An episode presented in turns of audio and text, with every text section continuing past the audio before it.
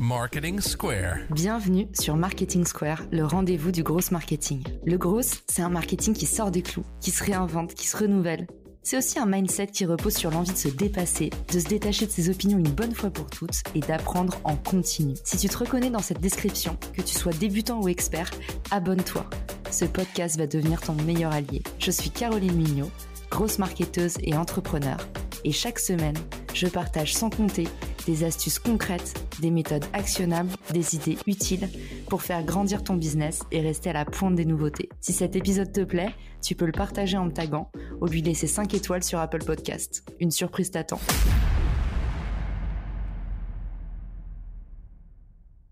Bonjour à tous et bienvenue dans le podcast. Aujourd'hui, on va parler de comment motiver ses collaborateurs à poster sur LinkedIn. Et c'est pas une mince affaire parce que pour certains, LinkedIn c'est pas si important.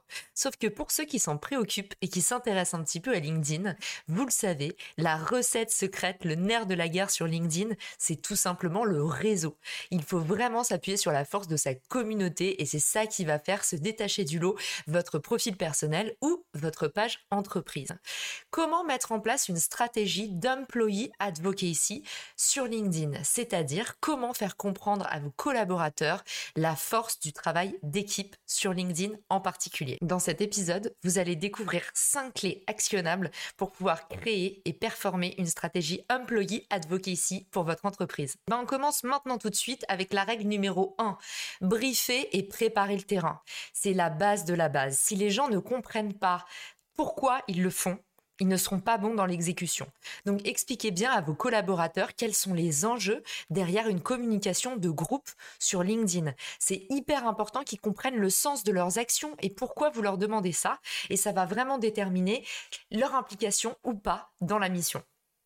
Le deuxième point, ça va être vraiment de motiver les troupes. C'est un élément de motivation, il revient un peu avec le premier pour moi. C'est vraiment bien expliquer pourquoi vous faites ça. Donc LinkedIn, en quoi c'est crucial pour l'entreprise, en quoi c'est quelque chose qui va les impacter positivement, qui va bah, eux aussi les faire rayonner, leur permettre de construire leur marque personnelle et puis bah, leur permettre aussi de faire rayonner leurs compétences, de gagner en savoir-faire, de savoir se vendre. Donc en fait, pour eux, grandir via l'entreprise, c'est aussi hyper intéressant. Donc quand vous leur parlez d'employé advocacy, dites-leur bien que l'idée n'est pas de s'effacer derrière l'entreprise, mais c'est tout l'inverse. C'est bel et bien en fait de faire valoir sa valeur au sein de l'entreprise et utiliser leur savoir-faire comme une caisse de résonance pour aller parler de ce que l'entreprise fait mieux que personne. Il y a plusieurs façons de considérer ces stratégies. Parfois on parle de Tortue Ninja, parfois on parle de stratégie Avengers, mais en fait l'idée c'est que chaque personne de l'entreprise représente un peu un savoir-faire finalement, comme une page pilier. Elle incarne des thématiques. L'idée, c'est d'ouvrir comme ça les éventails de thématiques pour pouvoir vraiment montrer que votre entreprise, non seulement met vraiment en avant ses collaborateurs, et aussi euh, bah, quelque part un avantage compétitif de dingue dans ces thématiques-là, puisque bah, on le sait, en fait, les compétences, plus on en parle, plus on a l'impression qu'elles sont là. C'est un petit peu comme l'histoire de Christophe Colomb, qui euh, n'est pas celui qui a découvert l'Amérique, mais il avait le biographe, donc il en a parlé. Et ben en fait, c'est un petit peu pareil pour les compétences. Même si vous avez le syndrome de l'imposteur, même si c'est difficile de se lancer, c'est hyper important d'écrire sur ce que vous faites et de parler sur ce que vous faites. Une entreprise qui va vraiment parler de ce qu'elle fait, va donner l'impression d'être beaucoup plus pertinente qu'une autre entreprise. Et puis, bah, il y a encore autre chose pour moi que je mettrais dans ce volet motiver les troupes, c'est tout simplement leur montrer ce qu'ils ont à gagner aussi en termes pécuniers éventuellement. Est-ce que vous pouvez penser à un petit bonus à la performance au mois ou à la fin de l'année? Est-ce que euh, vous pensez à un petit challenge avec des cadeaux à gagner, notamment pour motiver comme on motiverait une équipe commerciale finalement? N'hésitez pas à me demander, j'avais mis au point une, une petite grille en fonction des vues que vous avez rapporter sur votre poste on s'appuie sur les indices médias, c'est-à-dire ce que ces vues auraient coûté en publicité pour proposer à l'employé, par exemple, bah, un complément de revenu. Donc ça, c'est une super bonne façon aussi, vous vous en doutez, de motiver les troupes. Enfin, n'oubliez pas que c'est absolument optionnel pour vos employés. Vous ne pouvez pas les forcer à poster sur LinkedIn. Donc, il faut vraiment qu'ils comprennent, encore une fois, je reboucle sur ce point numéro 2, qu'ils comprennent absolument la valeur pour eux Qu'est-ce qu'ils ont à gagner à poster? Des cadeaux, un challenge ou pourquoi pas un complément de revenu? Le point numéro 3, c'est faciliter. Donnez vraiment l'impulsion de départ. C'est difficile de se lancer sur LinkedIn, c'est intimidant, on a peur de faire un bid. Donc il faut vraiment pré-mâcher le travail. Mon vrai conseil, moi c'est quelque chose qui avait très bien marché. Quand j'accompagne des clients dans ces démarches d'employé advocacy, je crée un drive, par exemple un Google Drive, où vont se trouver tous les assets de la marque, comme on dit dans le jargon. Les assets de marque, c'est tout simplement bah, les logos au propre, des petits éléments de communication déjà faits, par exemple des carousels déjà faits, où il n'y a plus qu'à rajouter la photo du collaborateur, ou pourquoi pas créer un dossier partagé sur Canva. Je vous mets le lien dans l'épisode de ce podcast de Canva. Ça vous permet vraiment de préparer des dossiers de com un peu clés en main. Les collaborateurs n'ont plus qu'à avoir accès aux documents partagés sur Canva et à glisser, déposer leurs photos ou leurs citations ou leurs textes. Mais en fait, vraiment, vous prémâchez le travail.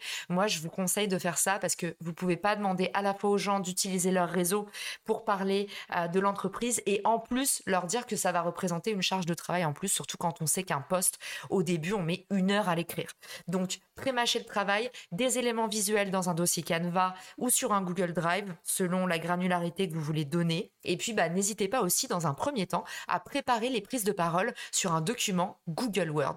Ici, l'idée, c'est la même chose, c'est de co-écrire, co-construire. Donc, n'hésitez pas à mettre une petite trame où, en fait, les collaborateurs peuvent piocher et ils ont déjà une trame un petit peu préécrite. Franchement, quand on donne l'impulsion de départ, c'est tout de suite plus facile et les gens ont beaucoup plus de cœur à l'ouvrage. Enfin, n'hésitez pas, euh, si vous faites notamment de la communication interne, à envoyer chaque semaine des suggestions éditoriales. C'est aussi une super bonne façon hein, pour vous de faire un peu la veille pour vos employés. Ça, c'est encore une autre, euh, une autre petite astuce que je vous donne aujourd'hui. Ensuite, nouveau point, encourager la collaboration.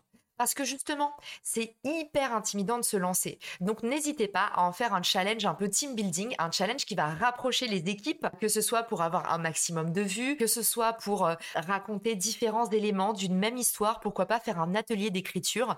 Et puis vous pouvez aussi utiliser des binômes de co-création. Ces personnes, bah, non seulement vont créer euh, leur poste ensemble, donc, c'est un vrai travail de rédaction, de mise en commun bah, qui rapproche les équipes. Et puis, ils vont aussi bah, se pousser vers le haut et là pour s'encourager sur leur poste aussi lors de la diffusion. Donc, on est sûr de ne pas faire un bide. Justement, une autre petite astuce là-dessus, bah, c'est de mettre en place un mentorat. Donc c'est un petit peu pareil que la co-création, mais là en fait c'est pas aléatoire. Vous vous dites que vous avez un employé, peut-être que c'est vous, qui fait en fait une session de mentorat avec chacun pour vraiment bah, prendre le temps de leur faire comprendre encore une fois bah, comment on construit un bon post LinkedIn euh, et essayer de, lever un petit peu les, croyances limitantes et puis les blocages. Enfin, la dernière chose, on a tous peur du bide, n'hésitez pas à créer un groupe d'engagement en utilisant vos canaux de communication interne, c'est-à-dire si vous avez un Slack, si vous avez un WhatsApp, bah, n'hésitez pas à créer un canal dédié. À chaque fois qu'il y a un poste de collaborateur, on va poster le lien du poste. Donc ça, ça s'extrait très facilement depuis le poste. Vous cliquez en haut à droite, vous trouvez le lien direct du poste. Il vous suffit de le partager euh, dans ce groupe commun et en fait, tout le monde vient s'encourager. Donc ça crée vraiment un petit peu d'émulation. C'est hyper chouette. Enfin, euh, assurer un suivi régulier. Donc vraiment là-dessus, j'insiste. Euh, il ne s'agit pas de donner l'impulsion de départ et après en fait de les laisser euh, se débrouiller. Il faut vraiment que vous en fassiez un élément éditorial à part entière, un suivi sur l'année, un accompagnement. Il va falloir vraiment bah, surveiller comment ça se déroule et puis être là un petit peu pour euh, donner l'impulsion. Donc n'hésitez pas à envoyer des retours. Par exemple, vous pouvez dire chaque semaine, on revient sur les postes de la semaine. Vous pouvez créer un petit concours. Mais voilà, c'est hyper important dans cette optique un peu de mécénat de compétences, de partage de compétences. Entourer vos collaborateurs de beaucoup d'amour et pas seulement au moment de leur demander euh, de rentrer dans le programme, mais en fait tout au long du programme. Et puis faire valoir ça comme un vrai programme. Donc ça, c'est vraiment le dernier point. Euh, il faut vraiment que vous le présentiez comme un programme, c'est-à-dire que vous fixiez une date butoir. Ça va vous permettre vraiment de créer beaucoup plus de rétention, que les gens se sentent vraiment concernés. Donc créer des rendez-vous. Vous mettez le, rendez-vous par semaine où vous mettez tout le monde. Bah voilà, c'est le moment où euh, là on prépare le poste. Là c'est le moment où euh, moi je fais un check avec chacun pour être sûr que le poste est prêt à partir. Et puis bah au bout de trois mois vous espacez un petit peu ces meetings. Et puis bah chaque fin de semaine il y par exemple bah, les postes qui ont le mieux marché. Chaque début de semaine, un petit point éditorial. Euh, voilà, n'hésitez pas à mettre cette stratégie en place. Si vous avez besoin de davantage d'accompagnement, moi j'adore faire ça pour les entreprises. Donc je vous mets le lien dans la bio pour booker un petit rendez-vous avec moi. J'espère que cet épisode vous a été utile. En tout cas, j'y ai mis tout mon cœur et je pense que c'est l'épisode de podcast le plus complet sur tout ce qu'on peut mettre en place pour motiver ses collaborateurs et créer un super programme d'employee advocacy. Donc maintenant, comme on dit, il n'y a plus qu'à passer à l'action et envoyez-moi vos retours avec plaisir. Si t'as écouté jusqu'ici, c'est certainement que cet épisode t'a plu. Ce podcast est rendu possible par Richmaker, le Tinder du B2B comme on l'appelle. C'est une plateforme que j'ai lancée et qui permet d'identifier des partenaires compatibles en fonction de ton business. En gros, dis-moi quels sont tes objectifs marketing et je te dirai qui va t'aider à les dépasser au sein de ton écosystème. Pourquoi aller chercher ses clients un par un quand on peut placer sa croissance en pilote automatique? Mettre en commun ses ressources, décupler son impact, mutualiser ses coûts. Après 10 ans à travailler en marketing entre New York et Paris, je me suis rendu compte que la pub était devenue un réflexe tristement automatique. Pourquoi est-ce qu'on baserait notre croissance sur des modèles qui nous placent en compétition les uns contre les autres? Et toujours au profit des mêmes acteurs. Le vivant, qui est quand même notre ancêtre de plusieurs milliards d'années, nous enseigne que ceux qui prospèrent sont pas les plus forts, ce sont ceux qui collaborent le plus. Et si c'était pareil dans le business? Pour découvrir l'immense pouvoir du co-marketing, j'offre des contenus que tu trouveras nulle part ailleurs sur richmaker.com, onglet Académie. Plus d'excuses, passe à l'action et à très vite sur Marketing Square, le podcast du gros marketing. Marketing Square.